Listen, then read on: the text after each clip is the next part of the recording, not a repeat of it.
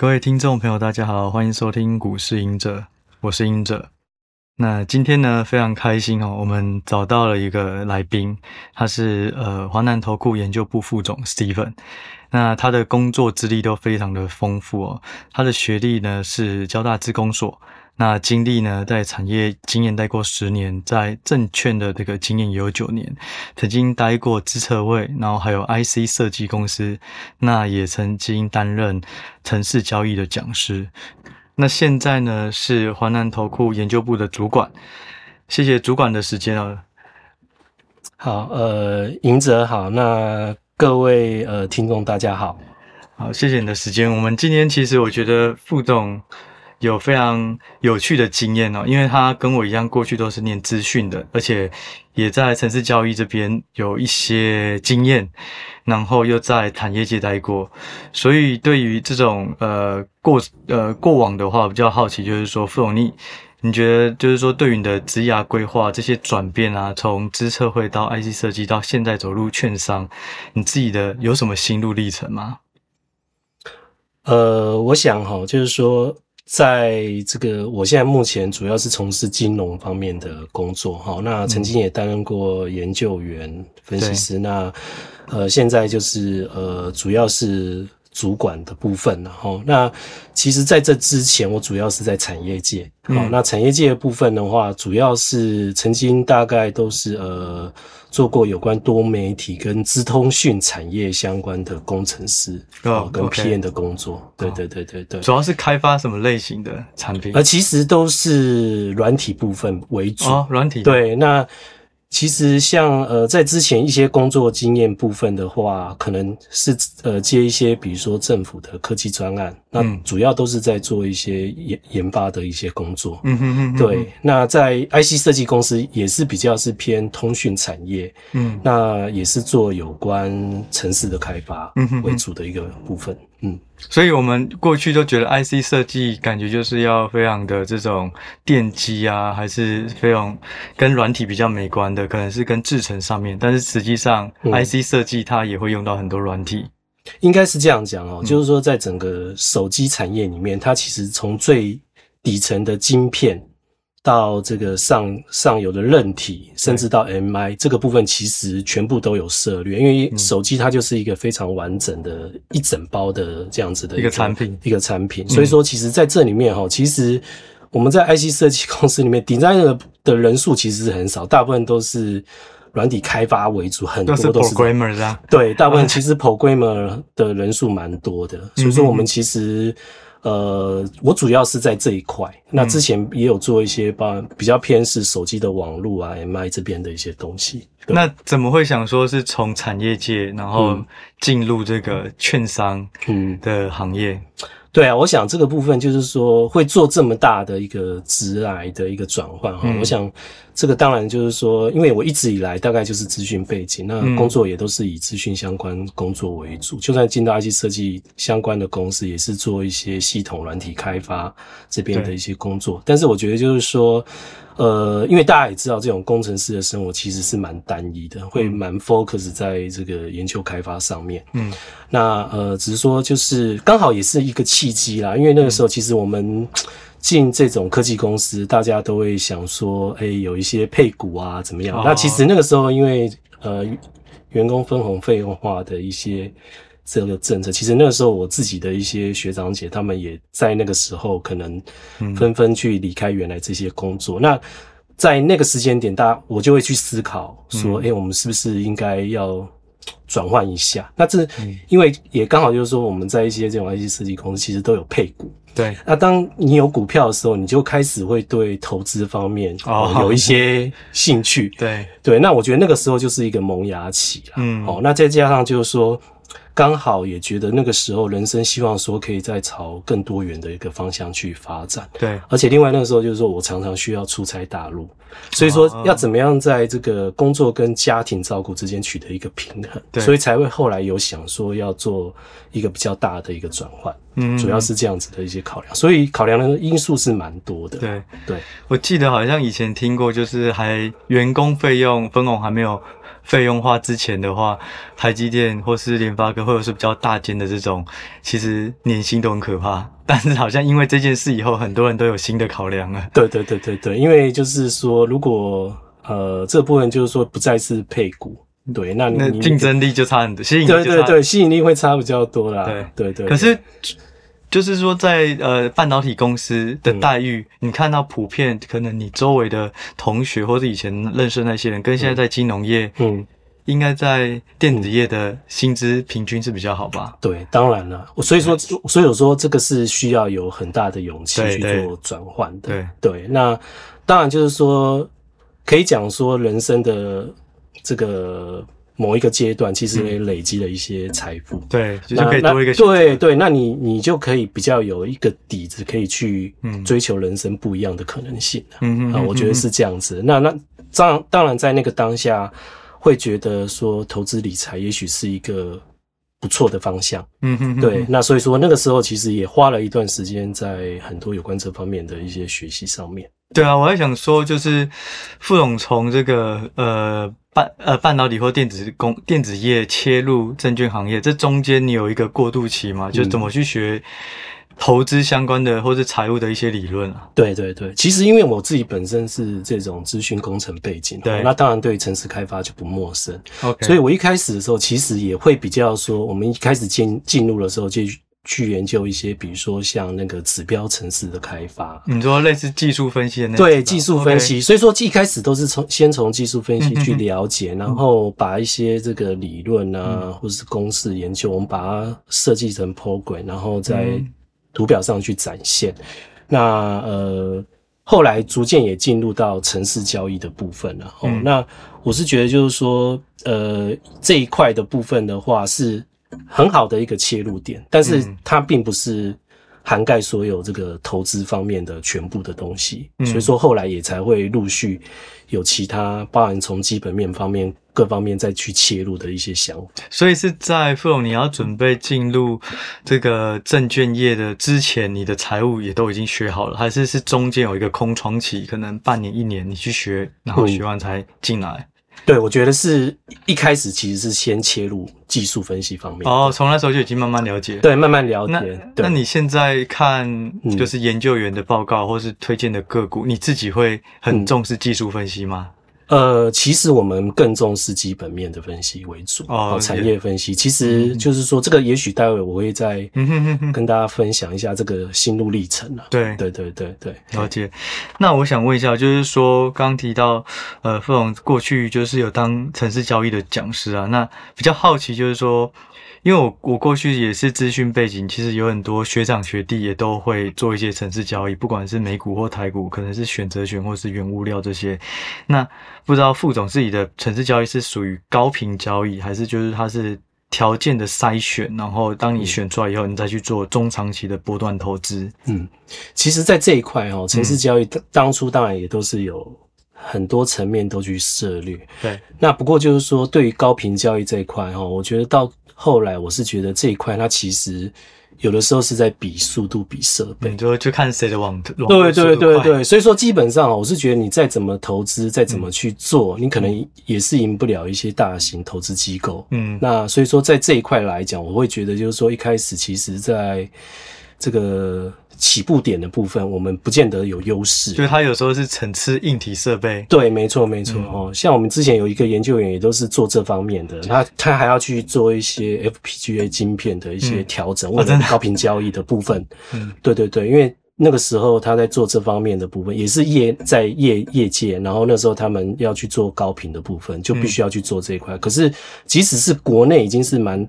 大的一个部分，可是跟外资来比，哦，其实又是资源差很多，对，资源差很多啦。所以说，在这一块从一开始他就知道，可能还是有差距。所以说，刚刚你的问题，其实我后来哈，主要还是着重在波段的 algorithm trading 这方面的一个逻辑。所以已经不是在做技术指标的筛选的程度，它可能是对于基本面或财务面的筛选。呃，基本上一开始的时候都还是以。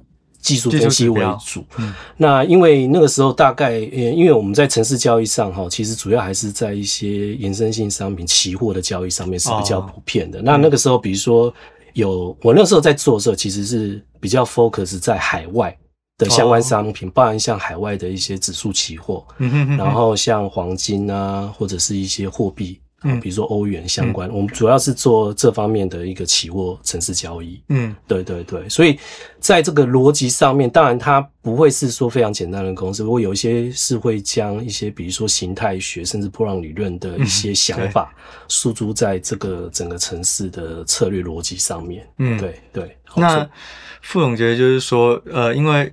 用城市交易，它有时候就会需要很多变数。嗯，那会不会就是说，我们在追求想要让这个城市交易变得更有效的过程中，然后添加了很多变数，反而让这个结果你会不知道，哎、欸，到底是哪一个有效？其实这个是很常见的迷失啊。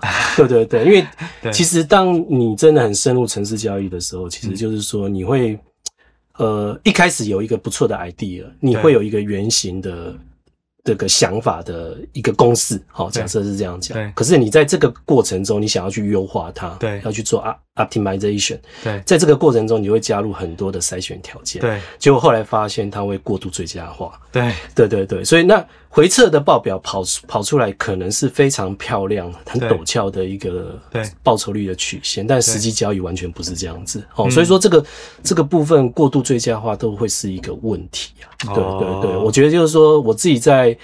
实际交易自己去做这方面齁，大概都会遇到类似像这样，但但是你就是必须要用一些方法去看自己是不是真的过度追加化你的一个策略这样子。有时候还是要用减法就对了。对对对，你一定要适时的去用减法，有些不应该任意添加，而且是为了那个商品的某一个什么特殊的特性去加，那个只是说让你的。报回测报表好看，但是其实对于交易上面来讲，并不会提升很多。那你就要适时的去把这些筛选条件把它移除，然后再去测试。凤我不好意思打断，就是说我过去听一些前辈，他们可能有一些朋友测试城市交易，他们都会觉得说台股的城市交易其实是很难的。嗯、对，没错。所以你也是这样的？没错。其实我当初切入的时候，可能刚好那个时候也是因为。股市的那个成交动能是非常的弱，那大家也知道，就是说，当股市哈成交动能也比较少，然后波动性也比较低的时候，其实城市交易它的利润是很有限。哦，因为城市交易就是去套利嘛。对？第一种是套利，另外一个是说，你可能是需要有一些顺势交易，要有一个大波段的对，因为因为城市城市交易的逻辑有比较顺势操作的，嗯、也有逆势的。嗯，那你这种逆势的部分，当然它的胜率高。嗯。那在一些盘整的盘形的情况之下，胜率高，但是它利润有限。真正就是城市交易，通常真的是要能够稳定获利，可能就是你一定要有一大段的波段，也许再搭配一些几几笔的一些停损，那你最后其实是大赚小赔的情况，才能够让那个报酬率拉升上来。那在一些比较没有波动性的市场，嗯，或者成交量比较低迷的情况之下，城市交易是没有优势的。嗯嗯，所以说在那个时候，我为什么会去选择一些海外的商品去做这方面的交易，嗯、主要也是这点考量。嗯嗯嗯，对对对。那我问一下，就是说，呃，在城市交易里面啊，因为刚刚提到都是以这个技术分析或技术指标为主，嗯、就如果我们排除城市交易。副总自己觉得，就是说技术指标的哪几个你认为是比较有用的啊？技术指标，对，就像我自己会比较喜欢看均线，然后还有 K 线的形态，嗯，然后其他我就会比较少用，嗯，啊，不知道就是副总在做城市交易的时候，你有觉得哪些变数是不错用的吗？基本上均线，我是觉得它一个是是一个非常基本基础的一个一个工具。对，那很多东西是需要靠它去做。那所以说，像这种东西，当然就是说，即使是我们现在以基本面操作为主，对，那均线的一些概念还是很重要的。哦，对，但是就是说我我刚好讲过，其实我是比较更重视形态。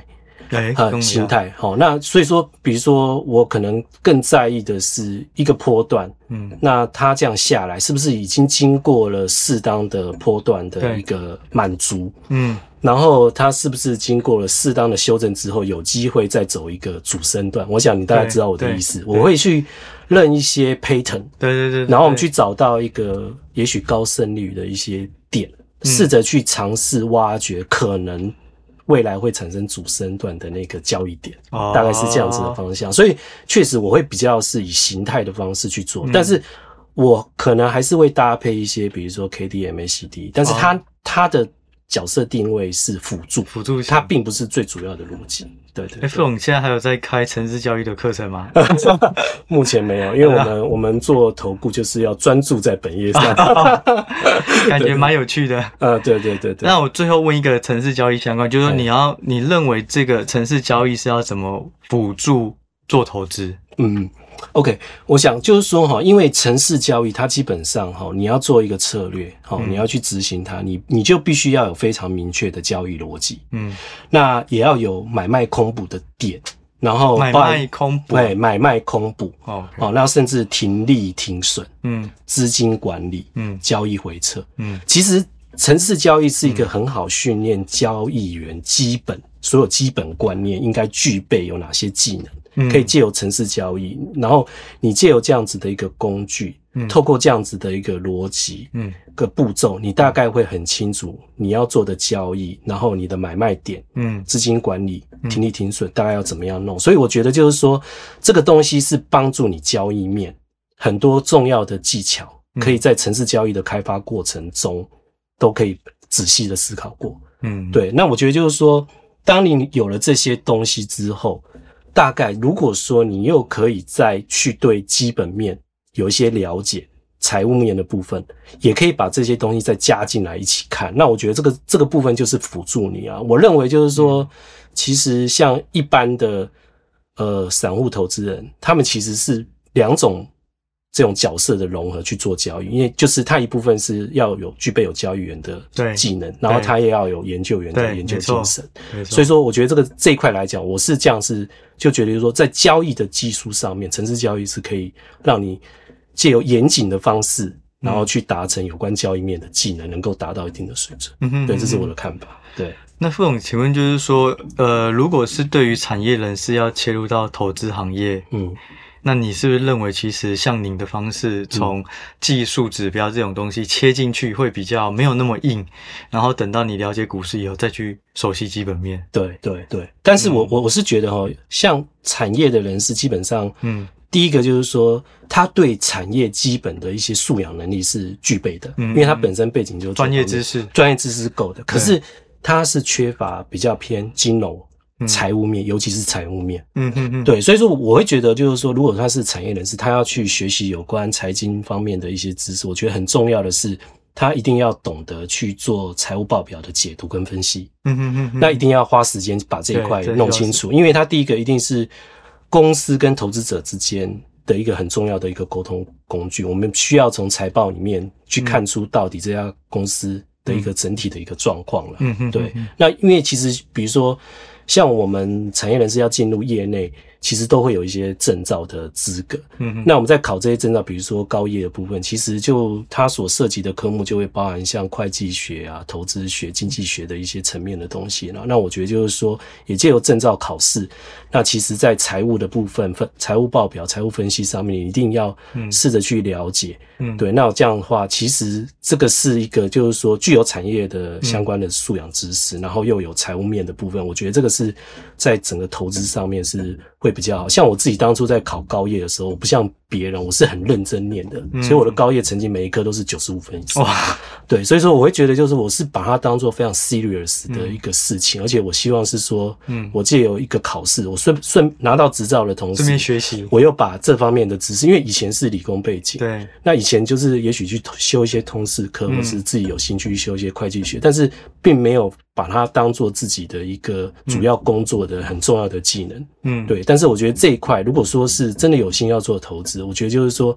你必定要下一些苦功，嗯嗯，对。尤其在一些金融财务的部分是你欠缺的。我说针对产业人士，一定要充实这一块，不然老实讲，这个投资理财的环境是很残酷的。对，你如果技技不如人，你最后可能就是输家。对对对。那我想问一下，就是说，因为你应该管理过很多人，那你怎么看？因为呃，有不少我的粉丝或是听众，他们就会不是财经本科系背景，所以就会很疑惑说自己的竞争力，因为他可能是产业背景，那在切入这一行会不会是一个劣势？那你怎么看这件事情啊？我觉得是看个人啊，嗯，对，因为其实重点是。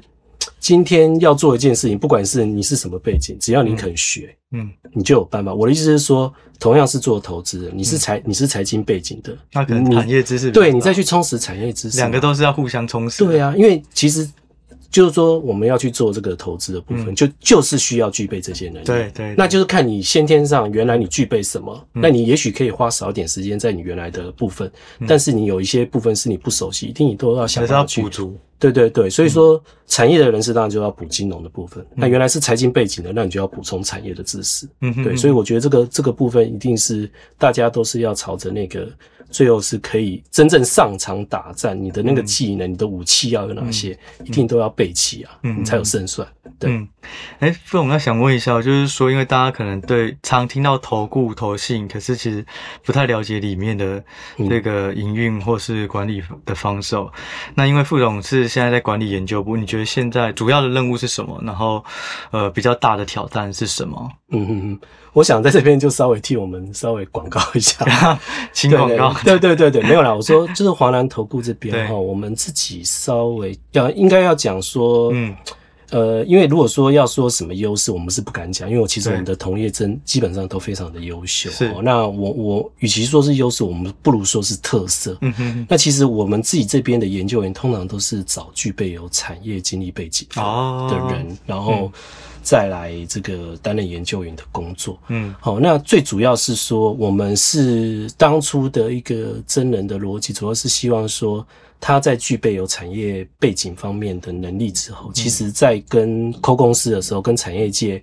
沟通啊，基本上会相对比较容易，因为彼此之间有一些产业共通的语言。对对对对，而且就是说，在这样子的情况之下，也许你可以问出一些更深入的工程技术方面的一些优劣势的一些相关的讯息。就大家可能都说某一家公司很有竞争力，可是可能说不出所以然。对，但是如果你有相关的背景去看特定产业。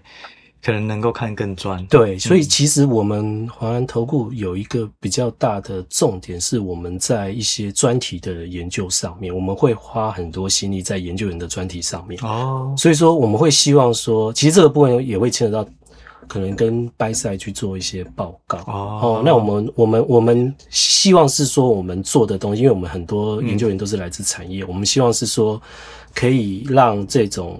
深入的工程的技术的一些讯息，嗯，跟这个部分能够充实，嗯、但是也希望是说能够跟投资语言去做结合。了、那我想这个是我们比较大的特色。嗯，但是你刚刚也提到，就是说有什么挑战呢？其实这个是有好处也有坏处。就就就是说，第一个，嗯，我们大部分都是找产业界来的，就像你刚刚前面提到的，嗯，哎、欸，这个薪资待遇各方面其实就很差，有差。对哦，对，第一个是研究员他转到金融产业的时候。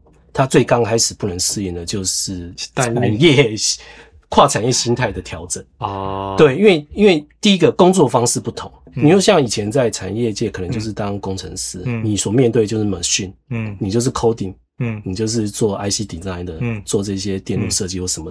但是你今天进入到金融产业，嗯，你面对的对象是人，你要去面对公司，所以说沟通的技巧，然后不能太过。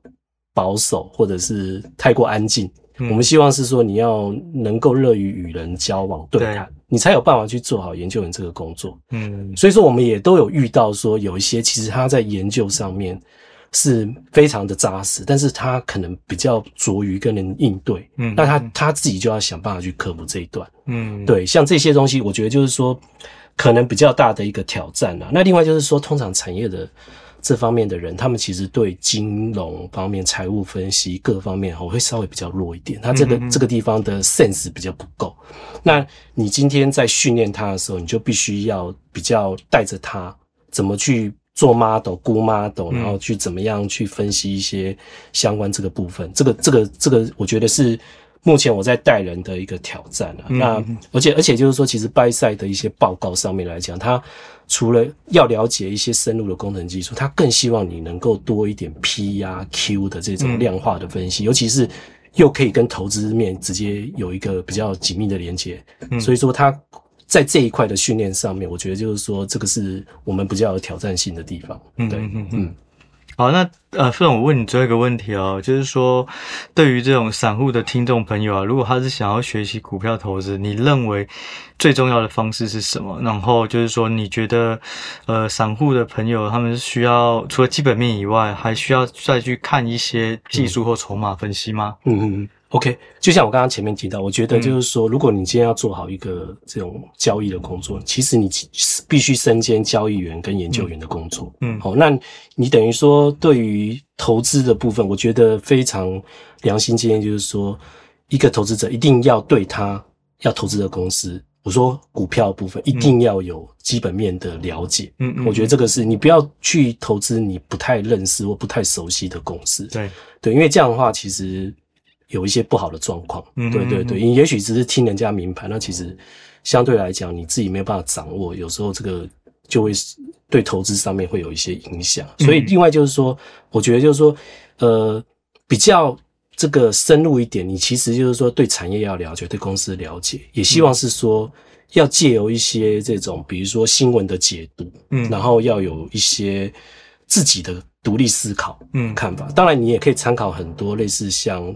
呃，投顾啊的一些报告，然后从里面去攫取一些资讯。嗯、但是重点，我是觉得哈，我我在投资上，我觉得就是说，每一个人要有自己独立思考的能力，而且这个独立思考的能力，最好是你能够延伸，可以有未来一两季的 view 哦。对，因为。股票交易其实是在交易未来，未来对对对对，所以你要怎么样从这些新闻的解读、报告的阅读，嗯，好，然后怎么样去可以去看到未来一两季某一家公司可能的发展，嗯、因为这个可能代表对。你当下你的胜率可能也会跟这个有关了。那我是比较建议是做比较。中线以上的这种交易的布局，对，因为我们我们希望是从产业里面去找到被低估的股票，然后它在工程技术上，或是在未来的大的趋势潮流上面，是站在起飞的这种阶段，对，好，或者说开始要有一个成长的一个部分。那你在这个适当的时机，你再用刚才我讲的交易员的一些技巧，嗯，去掌握这些比较好的一个买卖的点，嗯，然后当然你会有坚定的一些。持股信心是来自于你对它基本面的了解，以及它未来可能的发展方向。嗯，那再配合一些这种交易员的一个停利停损各方面资金管理的部分，我相信在交易上面来讲，哈，是会是比较有机会迈向成功的。嗯，对，好，谢谢副总的分享哦。其实简单的简洁，副总呃，给个结论，就是副总讲的东西，就是说其实。我们最重要的第一步，最重要可能还是来自于基本面。可是基本面是未来的基本面，至少要看到两季，能够知道这家公司在两季以后会涨得怎么样。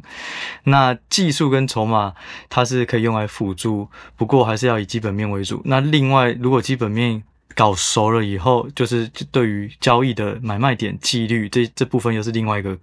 课程，对，就是说，如果散户，呃，大家如果有时间的话，其实就是一步一步来，对。那相信副总给的方向也是很明确，嗯，对。好，那谢谢副总的时间，我们下一集就来聊一下你比较专业的一些领域，有 IC 设计、晶圆代工的一些产业未来。OK，好，希望有帮助到大家，呃，一定有 有帮助到我了。好，谢谢副总的时间，谢谢各位听众朋友，下一集再见喽，拜拜。OK，好，拜拜，拜拜。